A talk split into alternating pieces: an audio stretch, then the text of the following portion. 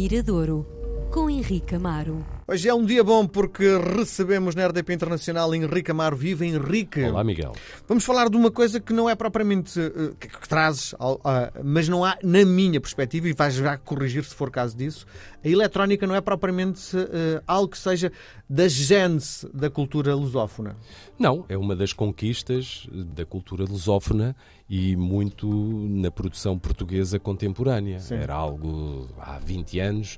A música eletrónica, enfim, tens um lado exploratório, muito mais experimental, e depois, se calhar nos últimos 30 anos, ficou muito, muito ligada à, à cultura de pista de dança, Sim. apenas. Sim. Portanto, às vezes há, há quem faça Tirando essa... o Rui da Silva? Rui da Silva, que esse conseguiu uso fazer. O Excel também, não é? Sim, depois o Rui da Silva a seguir. O Rui da Silva, atenção, o Rui da Silva é o primeiro número um do, do novo século, portanto, no dia 1 de janeiro do ano 2000, o número um do top inglês era um tema do Rui da Silva.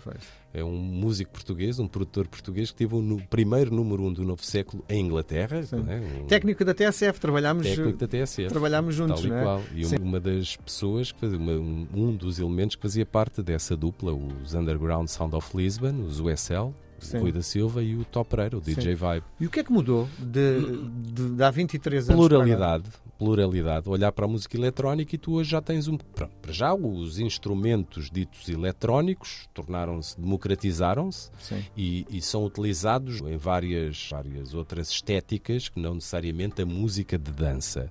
Olhar para a eletrónica também como uma música que se pode ouvir Uh, fora de um contexto de discoteca, não é? Sim. Porque muitas Às vezes, vezes pode ser para até ajudar outros, uh, outras sonoridades. Ter, numa cena rock, teres lives de eletrónica. Tal, é? tal e qual. Tu tiveste, olha, os LCD Sound System no, no, nos Estados Unidos foi uma das bandas, se calhar, responsáveis por trazer essa componente até para o rock.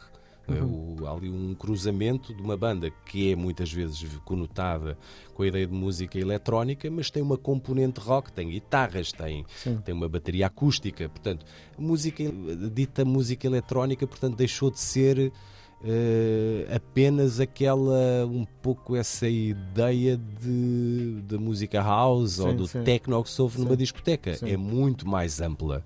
E, e em Portugal, naturalmente, houve muitos músicos que começaram do mesmo modo que há 30 ou 40 anos atrás tu começavas com uma bateria ou com uma guitarra ou com um piano uh, ou com um violino, não é?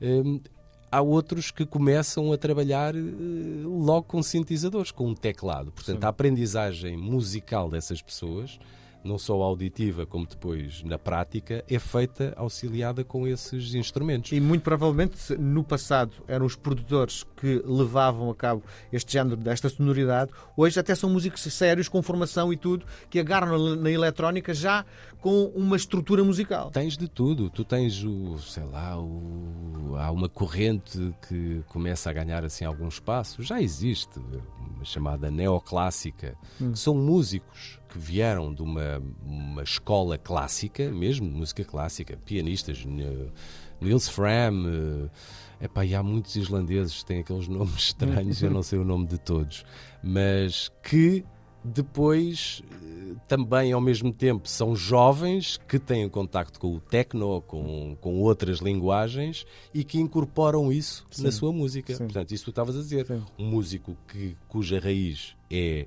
clássica, Sim. mas que depois contamina a sua música com todos esses elementos que lhe despertaram atenção numa altura qualquer da, da sua vida. O mais complicado é o gerente da FNAC vai pôr o disco em que escaparate, é? sim, sim, se é sim. clássico, se é eletrónico. se é na eletrónica, se é na clássica. Mas tu tens, por exemplo, a Deutsche Grammophon, uma das grandes editoras de música, música clássica, clássica, no mundo. Tu tens grande parte do, dos seus artistas contemporâneos eh, assinados por eles. Portanto, eles já acham também que só trabalhar a música clássica uh, ortodoxa, Sim. também já não lhes serve. Portanto, já estão abertos a outros públicos e a outros artistas. Sim. Então consegues ter. E depois tens um bocadinho de tudo. Tens desde texturas, diria, ásperas, a ambientes muito, muito pacíficos. E hoje aquilo que nos traz é áspero ou é pacífico? Eu, é, pa- o próprio nome indica.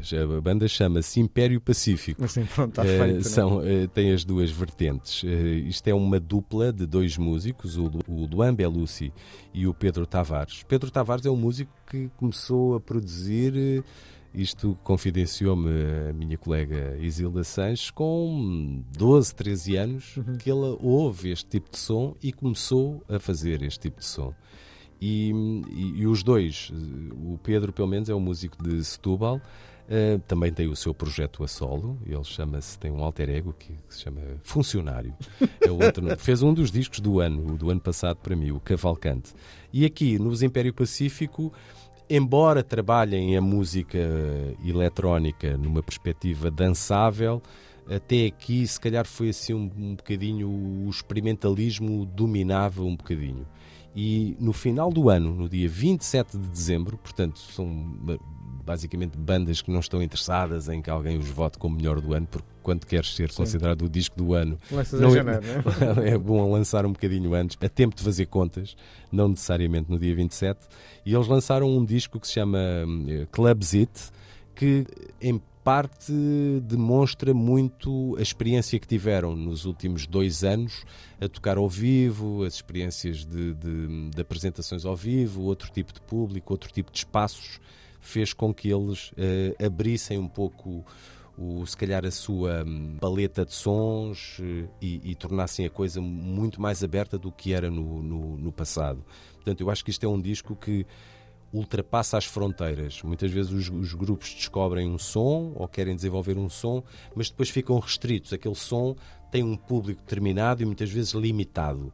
Este novo disco, acho que é um disco do abre. Império Pacífico que pode abrir para novos públicos e serem cada vez mais as pessoas a, a- a irem ter com eles, para os ver ao vivo, para ouvir a música deles. E neste tema que eu trago hoje, que se chama After Show, tem a participação do Panda Bear.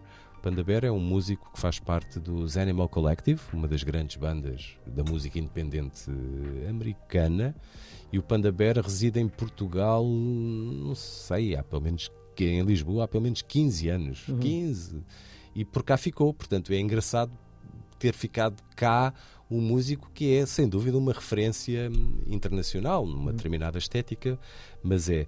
E então ele foi, hum, tem sido requisitado por muitos outros músicos em participações, em produções, mas desta vez o Panda Bear oferece a sua voz a este tema dos Império Pacífico, que foi considerado o single do disco, e eu trago, vá lá, uma uma primeira novidade em 2023, mas que saiu nos últimos dias de 2022.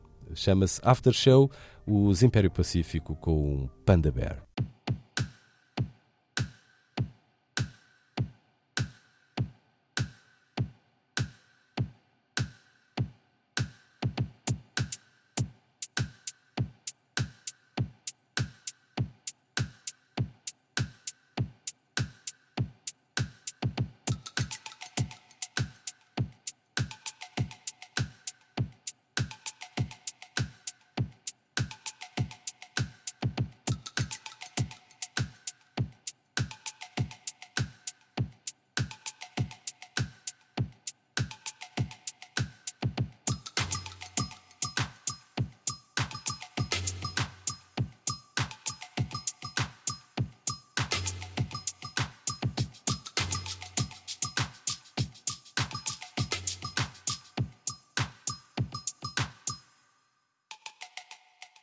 Leaning into a ray of light, headed out if I know what's right, coming on like a sunny glow, waiting round